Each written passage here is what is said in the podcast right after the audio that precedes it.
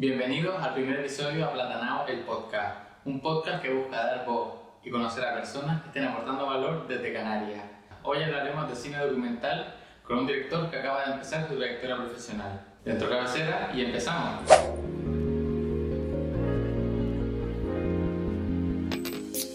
Hoy quiero dar la bienvenida al documentalista Ismael Cabrera. ¿Qué tal estás hoy? Muy contento y además mm, enhorabuena por este proyecto también de, de dar margen a, a nuevos creadores de este espacio. Muchas gracias. Antes de nada, quería preguntarte si recuerdas la primera vez que pensaste en el cine como algo a lo que, algo a lo que te podías dedicar. Pues mira, como punto de inflexión, así un momento concreto, no. Me acuerdo de, de momentos, ¿no? Concretos. Eh, yo siempre he dicho que, que mi relación con el cine ha sido muy vinculado, o sea, yo siempre lo, lo he visto muy similar con las relaciones de pareja, porque yo creo que he tenido como ex amoroso de cinematográfico. Pues por ejemplo, me acuerdo que de Peque Peque, pues Tim Burton, por ejemplo, y estaba como todo ese universo, ¿no? Y era como eh, cuando le descubría, y era un choque porque venía como de ese Disney multicolor y todo, toda una estética como muy, muy marcada y de repente la rompía. Después pasó en la adolescencia Tarantino, por ejemplo, que ya fue como otro romance que le conocí ahí. Y, y realmente te lo juro que lo publico como casi eh, relaciones amorosas. De repente de, vale, te descubrí a partir de esta edad y nuestra relación a lo mejor duró tanto tiempo, porque aunque yo siguiera, a lo mejor yo mi obsesión ya se iba más como para otros derroteros y tal. Y ejemplo, si me acuerdo, por ejemplo, que Tarantino fue como un romance que me dio a mí mucho, porque me acuerdo que fue en un cursillo estos de verano como de cine y tal, donde hablaban de, de plano ay, no me acuerdo el nombre ahora mismo, que mal director voy a aparecer, el que es de abajo, el control del cenital, y... El- Sí, el, que, el plano como de la cámara que es desde abajo directamente, ¿no? Desde el suelo. desde el suelo. Y me acuerdo que lo habían mencionado que hay un ejemplo de eso muy característico en Kill Bill. Dice, Kill Bill, ¿qué película es esa, no? Y me acuerdo que me dijeron lo peor que le puedes decir a un niño, como de 12 años, que fue. Es una película muy buena, pero que todavía no la puedes ver. Entonces años te dicen, todavía no lo puedes ver, ¿qué hace? Yo fui directo a la casa de una amiga, que el padre tenía la peli, y le dije, por favor, ¿me lo podrías prestar? Me dice, sí, sí, claro, claro, claro, claro. La vi y me quedé muerto y tal, con todo el tema de los planos y tal, y dije, "Ah, que hay algo que me interesaría hacer y, creo que fue un poquito a partir de ahí y tal, después también me acuerdo, no sé, en un verano, eh, ese ya era más reciente con Sorrentino, con Pablo Sorrentino, el director, eh, también fue como otro romance donde de repente ya descubrí, porque a partir de ahí fue que mi interés con todo este cine italiano y todas estas películas de vivas del Mediterráneo, de los años 60, la vi Bardot, ¿no? Eh, todas estas películas así como vinculadas de la costa francesa también y tal, lo conocí un poco a partir de ahí, porque muchos ya me derivaron a, ¿sabes? No era tanto a lo mejor Tarantino en sí, sino Tarantino me enlazó al cine de Kung Fu. Eh, Tim Burton ya al expresionismo alemán, ¿sabes? Como ya diferentes... Se iba extendiendo más. el universo. Total. Pues me interesa más eh, esa infancia que quiero preguntarte, ¿qué, qué te inquietaba a, a Ismael pequeño?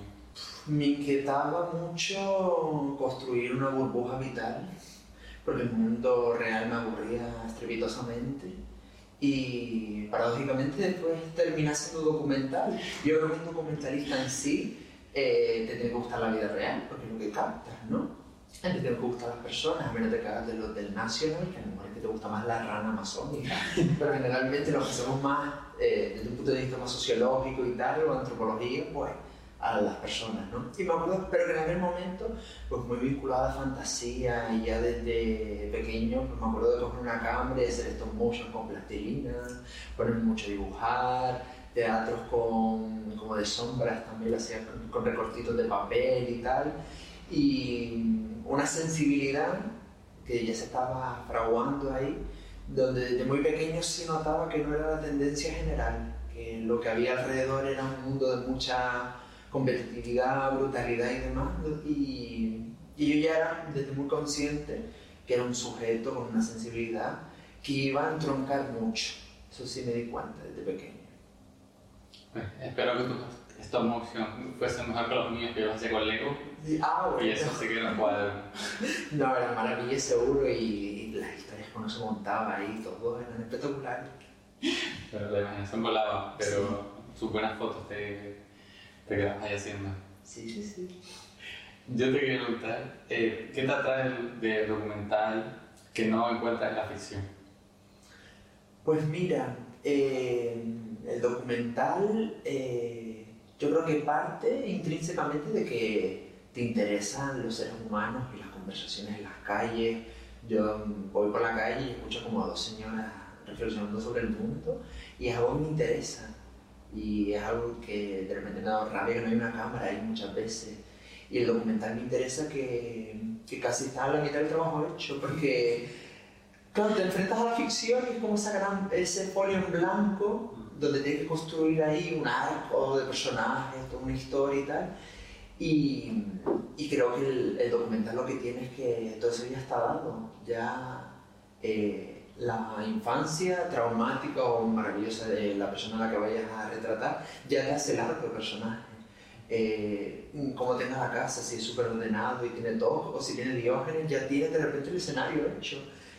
La vida tiene mucho que ver con la ficción, en, en verdad, ¿no? Y, y, muchas veces yo entiendo el cine de ficción y no ficción, ¿no? Que tiene que estar como esa dicotomía, ese binarismo también, una, una lógica binaria de o docu o ficción yo lo veo mezclado todo y veo que tiene todo mucho que ver. Y a veces yo he retratado a gente en documentales donde la casa es más plató que seguramente lo que se monta en Hollywood. Estamos tan acostumbrados a la ficción que el documental no se le da como tanto, tanta voz, tanto valor. Ya. Y realmente eh, ahora mismo tú y yo podemos hacer un documental. Totalmente, lo estamos haciendo un poco, sí, sí, sí, un poco sitcom también, ¿no? Pero... Sí, realmente es más sitcom. Claro, pero sí, sí. ¿No? Y... Bueno, te quería preguntar eh, si crees, porque el otro día escuché un podcast donde hablaban de, bueno, pues lógicamente vivimos en la era del TikTok, de vídeos rápidos, que las cosas te las puedes tener en 15 segundos, de explicar, eh, yo que sé, un, no sé, algo súper filosófico en 15 segundos, que no tiene mucho sentido y además también en ese podcast hablaban de que la gente, o sea, los creadores de contenido, es, como tienden todo el rato a, o sea, o que todo sea una maravilla o que todo sea horrible. O sea, no te puedes quedar en término medio porque no, no enganchas al espectador, no sientes que, que estás conectando con esa persona. Entonces te quería preguntar si sientes que estamos perdiendo, eh, sobre todo en las redes y en el contenido visual, las historias reales, la vida pura? Pues mira, depende. Porque yo creo que hay dos cuestiones. La primera, la de la velocidad, que creo que impide disfrutar de ciertos relatos, donde creo que parte del relato son los silencios, son los tiempos en espera, son, o menos digo, típico a lo mejor vídeo experimental, que hay una parca moviéndose al viento durante ocho horas y que te digan que eso habla de la fugacidad de la vida. Pues entiendo que eso es eh, difícil de digerir. Me acabas de recordar un documental que nos hace mucho. Bueno, yo estudié en el, en el poli Ajá. y nuestra profesora nos puso un documental que era eh, un ganado de cabras Sí. viniendo hacia la cámara y a lo mejor eran 10 minutos de cabras viniendo hacia la cámara y eso para, e- para ella eso era el culmen del cine. Porque lo puedes Que- que sí, lo puedes pero- pero... Eh, no sé, es como, no sé, me gusta, me gusta ese momento también de, de realidad pura. En, en concreto, yo como espectador, yo disfruto mucho de todos los formatos. De verdad, me considero muy pansexual para eso. Porque de repente me pones un TikTok súper breve, de 5 segundos, y es como una cosa medio hipnótica ahí que no paras de ver y tal. Además, tiene un punto que es muy paradójico, porque son a lo mejor esos 5 segundos, 10 segundos de vídeo, pero después no dejan de enlazarse todos con todos, después de terminar uno ves el siguiente, a lo mejor estás tres horas viéndolo. Estás tres horas en TikTok, a lo mejor yo te digo, te voy a poner una película de tres horas, y me dice, yo, una película de tres horas, a lo mejor tú acabas de salir de TikTok, de haber estado tres horas consumiendo algo ahí. Entonces, tiene un punto paradójico ahí, ¿no? Yo personalmente abogo mucho por, porque el espectador tenga una visión más amplia y creo que todo cabe. Creo que cabe películas de, de, de tres horas y bienvenidas sean, porque si realmente tu historia merita tres horas, ponle tres horas y creo que el consumo breve también tiene su espacio. Yo en ese sentido quizás puedo pecar un poco de ser muy relativista, pero creo que puede entrar en los dos sentidos. Y lo enlazo también con otra cosa que comentabas, de si ahora creo que se están perdiendo las historias y demás. Pues mira, en concreto en España, eh, creo que ahora mismo estamos viviendo una tendencia, ahora por ejemplo con Veneno, Mm. el- después de la segunda temporada que lo van a sacar de Vestidas de Azul, Mm. eh, documental íntegro español de, de vidas de mujeres transexuales anónimas, eh, hasta la serie que hicieron de, de Nacho Vidal. ¿Sabes qué quiere decir? Que ahora mismo creo que hay una tendencia de figuras pop o que quizás en un momento determinado, en la década de los 80, principios de los 90, nadie hubiera pensado que merecían un documental. Y creo que ahora mismo somos los jóvenes y las nuevas generaciones los que estamos sacando a flote o documentales o ficciones, pero ficciones documentales porque vienen de, de figuras reales que, anti- que antiguamente no se les había visto ese valor. Entonces, medio medio. Pues me alegra que a mí me interesa mucho el documental y quiero conocer más historias reales. Quería preguntarte, cambiando radicalmente de tema, ¿qué consideras ser canario? Teniendo en cuenta lo que hemos hablado fuera de cámara. Sí, pues mira, eh, ser canario, mm, aparte de la, de la simpleza de haber nacido, también yo reivindico mucho ese concepto como Chabela Vargas, ¿no? que ella no era mexicana, no nacida en México, pero ella decía, los mexicanos somos de donde nos ha dado la chingada ¿no? de nacer. También los canarios, bienvenidos a los canarios, una nación canarios también.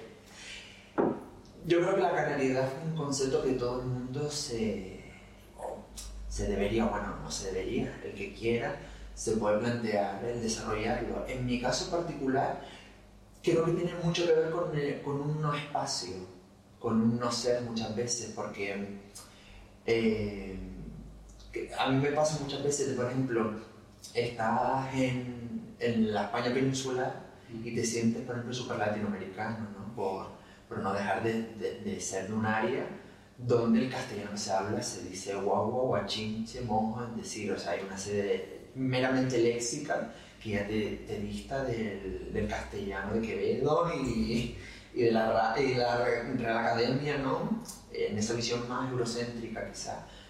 Pero después también tiene que ver con que me vinculo a veces con gente latinoamericana y me siento muy europeo en un momento determinado. Y después también me pasa que te vas a Europa y a nivel climático y cultural de repente te ves identificado con ciertas narrativas de África, ¿no? con el África eh, sobre todo norafricano, a nivel de paisajes, etc. Por ejemplo, hace poco estuve en, en un país de África subsahariana y fui muy consciente de la europeidad que tengo. Entonces, en ese estoy en cualquier sitio y siempre hay una cuestión de que me falta en ese espacio, creo que es donde se dibuja, en mi caso personalmente, Canarias. En ese no ser muchas veces o en ese no terminar de ser. Y ahí en ese espacio de dibujado, donde no terminas ni de ser Europa, ni de ser América Latina, ni de ser África, creo que en esa bruma se encuentra Canarias. Pues sí, tiene todo el sentido del mundo. Cuéntame más sobre eh, eh, sentir, o sea, ¿te, te sentiste como más europeo o te diste más cuenta de lo, la europeidad que tienes estando en África? Pues me di cuenta eh, porque, porque te chocan cosas eh, de, de ciertos pensamientos de que uno proviene de áreas donde todo va a funcionar mejor y a nivel obje- objetivo después lo ves y no, no es así, ¿no? Me pasa un ejemplo concre- concreto. Yo estuve en Cabo Verde y allá hay una cosa que se llama el autocargo, lo llaman así como wow, la, la, la traducción más o menos, ¿no? Donde ellos tienen una cosa que es como una furgoneta, que pon tú que es un cuatro plazas, pero que ellos por sus narices deciden de que tenga siete asientos. Y se nota que son añadidos a posteriori porque no, se ven que no son del mismo coche, del mismo vehículo y tal. Y eh, yo fui con unos amigos de allá y yo les preguntaba, pero esto tiene una ruta fija y tal. Y me decían, no, no, no, el chofer ya sabe para dónde va, tal. Y yo, ah, vale. Y, y esto tiene un sistema de horarios. Y me dicen, no, no, no, esto va un poco cuando tal. Y allí es donde uno, la europeidad te, te, das cuenta de decir, uy, tal. Y después yo lo analizaba, y por ejemplo, yo estuve estudiando en Madrid y el autocarro que nosotros desde fuera lo podemos ver como, ay, qué, qué cosa más antifuncional en un momento determinado, que no está como tan reglado con el sistema de transporte y tal, yo te puedo decir objetivamente que a mí me fue mejor la Renfe de Madrid. De ahí es donde dices tú, porque África, América Latina, los contextos de los sures globales, hay muchos sistemas de, de, de hacerse en las ciudades, de, de, mecanismos donde operan los sistemas públicos, donde los mecanismos de transporte, los mecanismos de comunicación, que chocan con cómo somos los, de Europa, ¿no? Y, y, después uno se da cuenta de que en su ejecución son profundamente más prácticos que los de allá, con los de Europa. Y ahí es donde, para te digo que uno se da cuenta de la europeidad. Pues interesante reflexionar porque yo por lo menos la verdad que soy muy ciudadano del mundo. yo no me considero de... No sé, he nacido aquí, maravilloso, me encanta Canarias, pero no me siento yo esa canalidad profunda de, de soy de aquí. No sé, es como muy personal. Mm. A ver, yo también pienso que la canariedad, algo que también lo han construido mucho voces externas, ¿no? Mismamente, mismamente con todo este debate que hay del traje típico, que no me voy a meter porque por si me neófito total, no conozco tampoco en profundidad toda la polémica que ha habido, pero sabes un poco que siempre estaba la reflexión de que si realmente el traje de Andalucía, no, tal. Claro, y a partir de ahí te genera una primera paradoja, que es que a lo mejor mm, el traje de mago en sí, el traje típico, a lo mejor no es ni de aquí entonces, claro, ¿qué es la canariedad? Por eso digo que invito a cada uno que, a que la construya desde sus propios términos, pero desde luego mi, mi canariedad eh, no tiene nada que ver con lo que desde fuera me han querido vender muchas veces y mi canariedad no es la misma canariedad que Galdós, por ejemplo, eso lo tengo claro. Y a lo mejor citando a un escritor canario también que admiro mucho y amigo personal de Alguien María, que él decía que a mí no me representa Galdón, me representa Paco España, pues a lo mejor mi canalidad también tiene que ver más con Paco España en un momento determinado. ¿Sabes? Entonces que cada uno se construya su canariedad también, algo que, que invito mucho, porque en definitiva todos los territorios lo han hecho. Es decir, no hay historias eh, unívocas y unidireccionales y únicas de un solo territorio. Estados Unidos, por ejemplo, es un país fascinante a nivel de analizarlo, porque es un, un, país construido de presos británicos y de lo peor del Reino Unido que va para allá, que se cargaron, que hicieron un etnicidio inmenso con los indios, no quedó ni uno. Pero ellos mismos se narran desde la heroicidad a través del western. Es un país que se ha construido su autorrelato. Que, no, que tú te vas al registro histórico y no tiene nada que ver al final con lo que ha sido. Yo también invito mucho a, a la autoconstrucción también de un territorio a nivel mental y de imaginario. Invito mucho a eso. ¿Crees que el decolonialismo es una asignatura pendiente en Canarias? Yo considero que sí. Lo que pasa es que es, complicado también y reconozco y soy, conocedor de, de, los límites que va a poder tener un proyecto así, pero por ejemplo, eh, en mi perspectiva, muchas veces he hablado de de un proceso de colonial cultural a través de la independencia política como único mecanismo. Yo considero, en muy particular, que no tiene que ver. Yo, por ejemplo, abogo mucho con que, por ejemplo, eh, tú te vas a América Latina y vas a México, a, a cualquier país, a Bolivia, etc. Y te van a dar la escasez de historia eh, los virreinatos, la historia de, España cuando llegó allá, pero también te dan pues, los líderes aztecas, olmecas, toltecas, los, que hubieran allá. Entonces de repente digo yo, ¿y por qué nosotros? Porque hay una gran paradoja cuando tú estudias historia de España en Canarias, que estás estudiando reyes que históricamente aquí nunca estuvieron y no sabían ni que esto existía. Y es como, claro, quiero decir, y es una cosa que hay que reflexionar y es una cosa que yo siempre digo, por ejemplo, a la gente de la península, la gente de la península, por lo menos a día de hoy, históricamente, la península ibérica llevó más años siendo parte del reino de Al-Ándalus, de Marruecos, que nosotros de Europa, por tiempo meramente. Entonces, una cosa que si te paras a analizarla, sorprende, pero digo, la, la, la historia está ahí. Yo sé los que opinan de que debería haber una historia más pormenorizada, más particular de cada autonomía dentro de España, pero no solamente con Canarias, sino que eh, la gente en Asturias, las Torleones, eh, Eh, los vascos, obviamente, que tengan una historia que sí, que se aplica a todo lo que pasó en el contexto español, pero también particular de ellos, porque la historia que tiene el País Vasco tiene tela. Cataluña y obviamente nosotros también, que sí, que entendemos a los reyes de España y tal, en la medida que, nos, que operaron aquí, que tiene una vigencia histórica conocer todo un territorio de manera universal, pero también a nivel particular, saber que el contexto masista, saber eh, los menseyes, saber todo ese tipo de cosas, creo que nos haría un punto de vista más amplio porque el no conocerlo hace que después nos leamos en términos muy homogéneos y qué triste, ¿no? Una sociedad que se lea que no tiene nada en especial y que es súper homogénea cuando en concreto, cuando te paras a explorarla, dices tú, wow, un montón de cosas súper particulares y únicas que yo estoy seguro que incluso después a la hora de comunicarnos con la gente de fuera sorprendería un montón. Vamos a cambiar un poco de tema a tu eh, trayectoria personal. Vamos a hablar de Calima Rosa. Coméntanos primero para quien no conozca qué es Calima Rosa y ya de paso coméntanos cómo nace ese proyecto. Pues mira, Calima Rosa es mi ópera prima he hecho cosas antes, he hecho documentales antes, pero que no, no tuvieron una difusión pública que ni merezca ser mencionada aquí, la verdad. Entonces, Calima Rosa fue la que sí tuvo ahí un espacio de difusión muy grande y demás, y es mi primer documental, un documental que tiene una estructura capitular, son siete capítulos, cada uno transcurre en una de las Islas Canarias y que tienen en común eh, que en cada historia el protagonista es una persona LGTBIQ+, mayor de 50 años, con todo, un poco una visión de revisionismo histórico, para que fueran visiones de, ¿no? de personas pues, más mayores y tal, sin haber accedido tampoco a, la tercera edad, ni tampoco a la vejez más grande y tal, porque no, tampoco pudimos hacer mucho eso, pero bueno, que ya eran historias que enlazamos con personas de perfiles que por lo menos hubieran vivido lo que es el tardofranquismo, la transición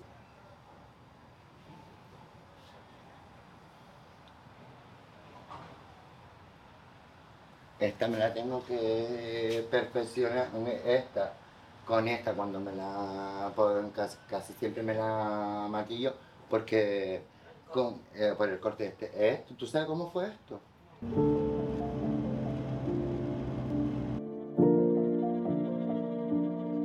La forma de vestir no me cambió mucho porque yo siempre vestía medio amachonado. No digo homosexual, a mí no me gusta decir homosexual, me gusta decir maricones. Mi madre sí me pegó bastante. A él le llamaban macho y hembra. Bienvenidos al orgullo.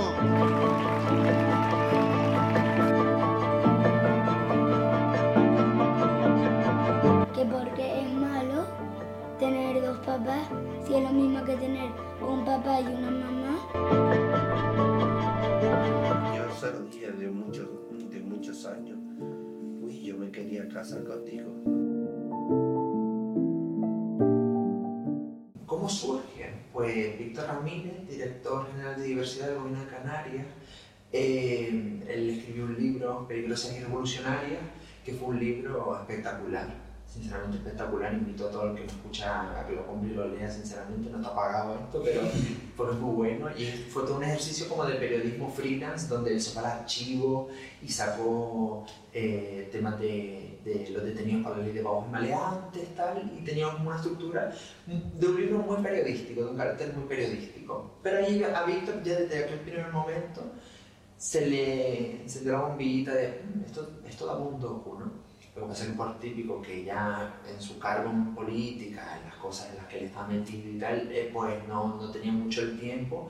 Entonces cuando él desarrolla el proyecto de memoria histórica, donde hubieron compañeros para mí espectaculares como son Alfredo Pazmiño, Daniel Scurbelo, Sara Tejera, Carlos, eh, Fermín, eh, en ese proyecto sale por primera vez sobre la mesa, es decir, ¿y si sacamos un docu?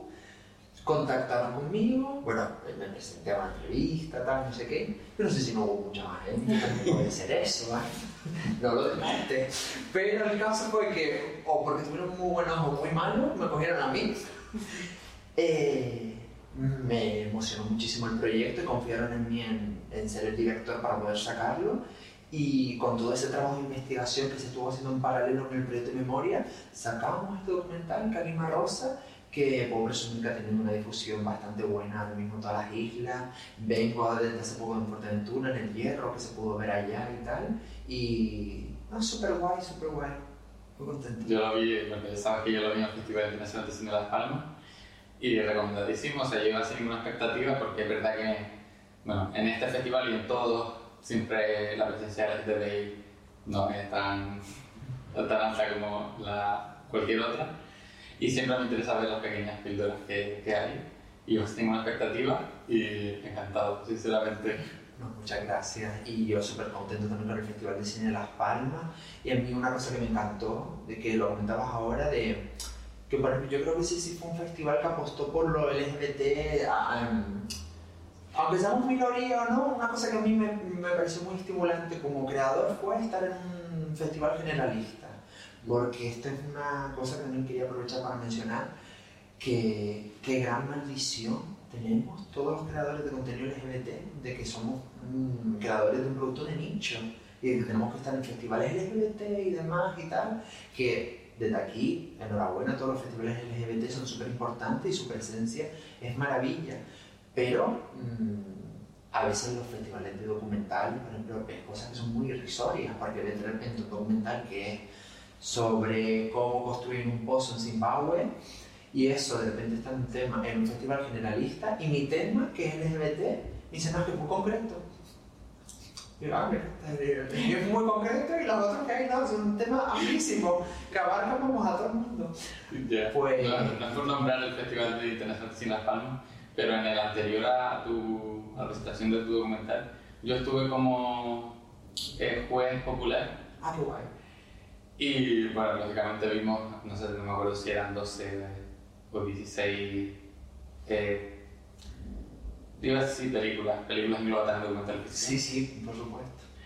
Y a lo mejor una era sobre una persona que, que estaba recogiendo residuos en una isla como por Groenlandia, y luego otra que era super mainstream, de una actriz super conocida en Francia, que te hacía una ficción convencional.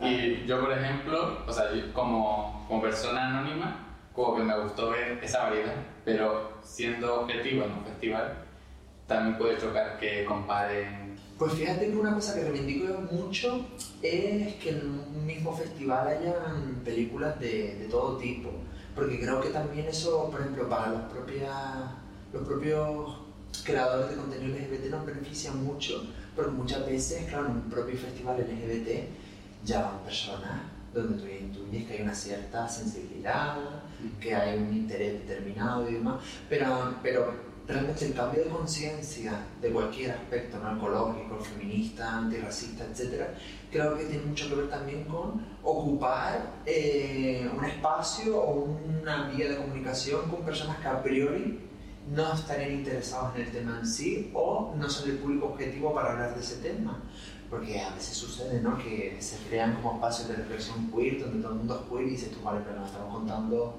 todas las penas que nosotros ya las sabemos. El cambio no sí, sí, de los discursos. Claro, en esa persona que nunca se ha planteado una película que rompa sus esquemas, plantársela ahí, ¿no? Entonces, por eso para mí chapó la, el repertorio que está teniendo el Festival de las Palmas, por ejemplo, y muchos otros en ese sentido el cambio, o sea, yo creo que empecé antes mal y estoy de acuerdo contigo. Yo creo que es necesario, o sea, no, no ni que esté bien ni que esté mal, sino que es necesario y que no somos nicho de nada.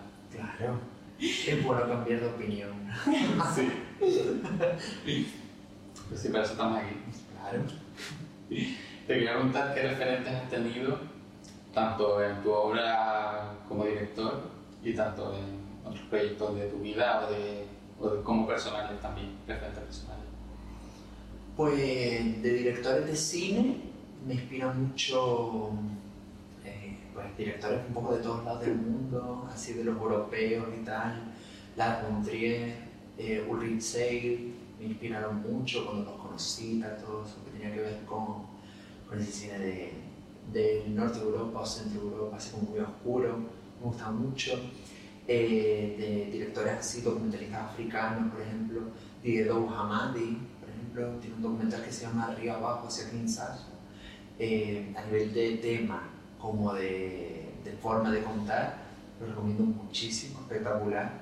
Eh, para mí todos los directores africanos, todo el cine que se producía en, en ese lado del charco, de, de ese lado del mundo, me, me parecía muy inspirador. Desde siempre he sido muy seguidor del Festival de Cine de Tarifa, eh, de- Festival de Cine Africano, siempre me gustó mucho. Después, por ejemplo, de Asia, eh, me gusta mucho Kim Ki-duk, por ejemplo, el coreano, que tuvo una muerte así un poco polémica, porque, bueno, murió de, no por la muerte que fuera polémica en sí, sino que murió rodeado de polémica, porque le había pasado temas como de problemas con una actriz o algo así y tal, y fue, triste, ¿no? Que su trayectoria justamente terminara con una película que se, se manchó un poco, se envenenó con aquel contexto, pero bueno, a mí su cine me, me, me gusta mucho, me interesa lo que hace. Eh, también mujeres, por supuesto, Boisset, por ejemplo, yo la reivindico mucho, eh, con una visión también súper internacional y tal. Y también me inspiran muchos fotógrafos eh, para todo lo que es más la fotografía en el cine. Muchas veces la inspiración no me viene tanto en sí de fotografías del cine como fotógrafos en sí, por ejemplo, el fotógrafo chino Ren Han, eh, homosexual, muy, muy reivindicativo del desnudo y, y, y que terminó suicidándose súper joven por todo el tema de la censura y la represión que sufrió su, su, su obra.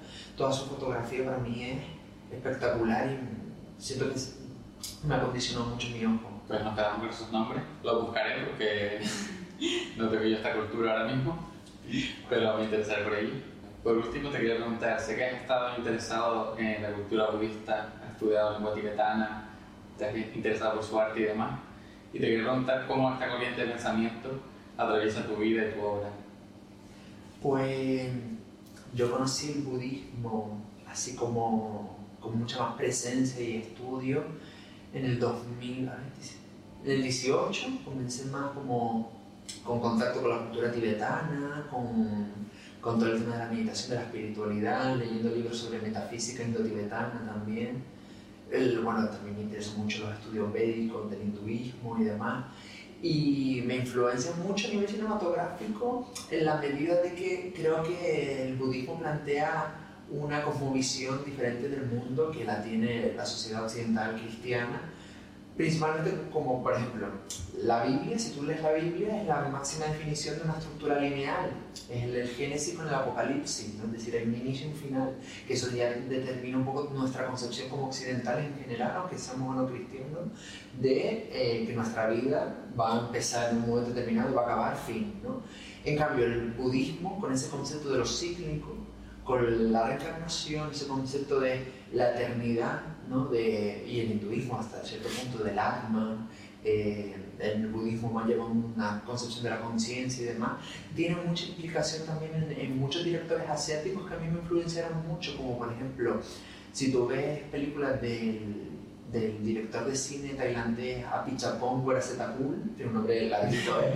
pero se llama así Apichapong Weerasethakul, o el mismo Kim Ki-duk, que él tiene mucho acercamiento, él era coreano, mucho acercamiento con el budismo, de una película por ejemplo que se llama El Arco, que es súper metafísica y espiritual con el budismo, te das cuenta que para los directores asiáticos hay muchas más películas que terminan con una estructura circular o que de repente el personaje eh, parece que hay un fin porque muere en un momento determinado y vuelve a aparecer en otra forma, etc. Dentro del cine experimental asiático tiene mucha implicación con eso, ¿no?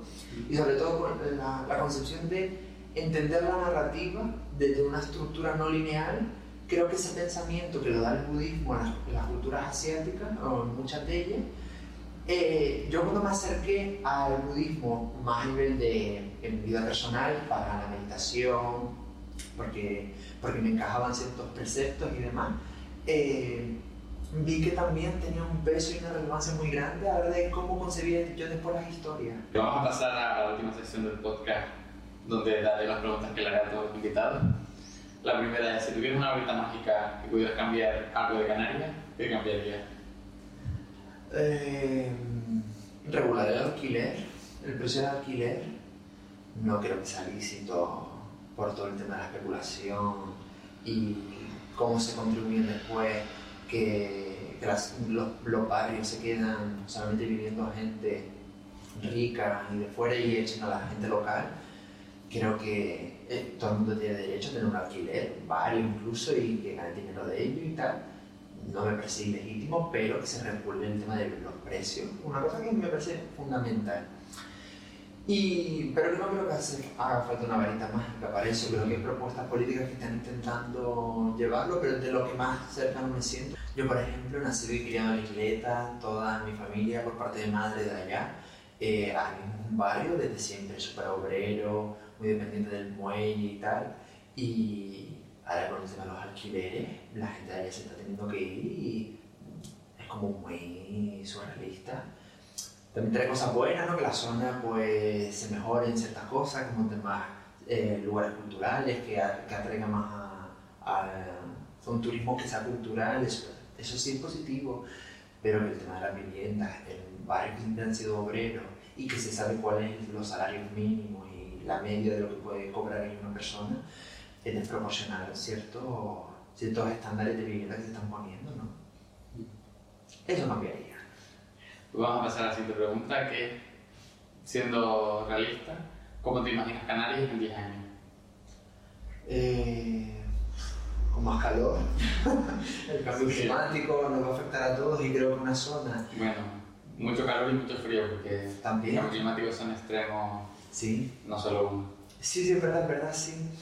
Pero eso creo yo que va, que va a influenciar mucho y también a nivel de ecología, eh, pérdida de especies seguramente, eh, destrucción de territorios, no sabemos que mucho, aquí hay ha habido mucho caos con todo el tema de la construcción hotelera, que ha roto zonas de corrientes marinas y para líneas de playa que no se han podido fabricar ahí, se han hecho y que han sido un estropicio.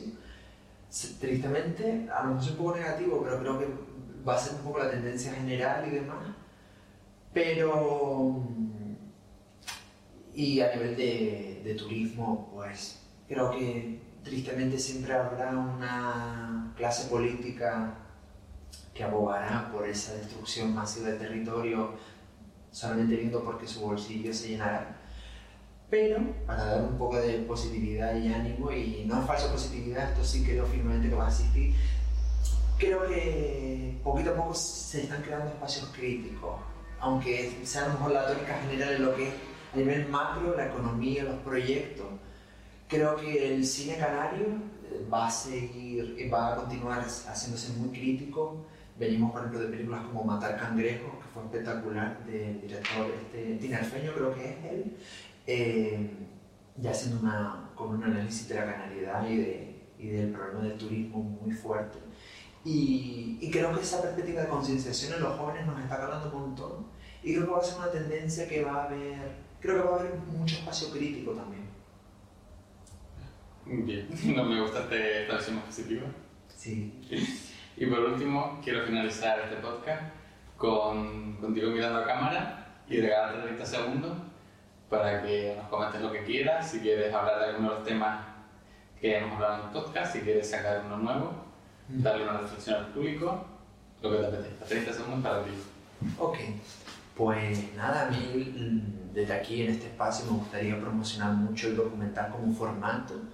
Eh, creo, eh, en el proceso en que estaba haciendo Calima Rosa, reflexionaba mucho sobre qué era lo punky, ¿no? qué era lo que realmente podía ser revolucionario ahora mismo en el cine, en la época en la que estamos, donde se han hecho ya tantas cosas. Y me paraba a pensar que el documental es ese espacio que frente a la tendencia general que ha hecho muchas veces el periodismo de tratar una noticia de forma muy breve, da la capacidad de escuchar la vida de un ser humano durante hora y media, hora y cuarenta, dos horas, y creo que eso es el mayor acto revolucionario que podemos realizar a día de hoy, el escucharnos. Y eso es lo que permite el documental y desde aquí apoyo mucho a que la gente, valga la redundancia, apoye el documental y vaya a la sala a ver documental. Pues con este mensaje se acaba el episodio de hoy y espero la próxima semana. Adiós.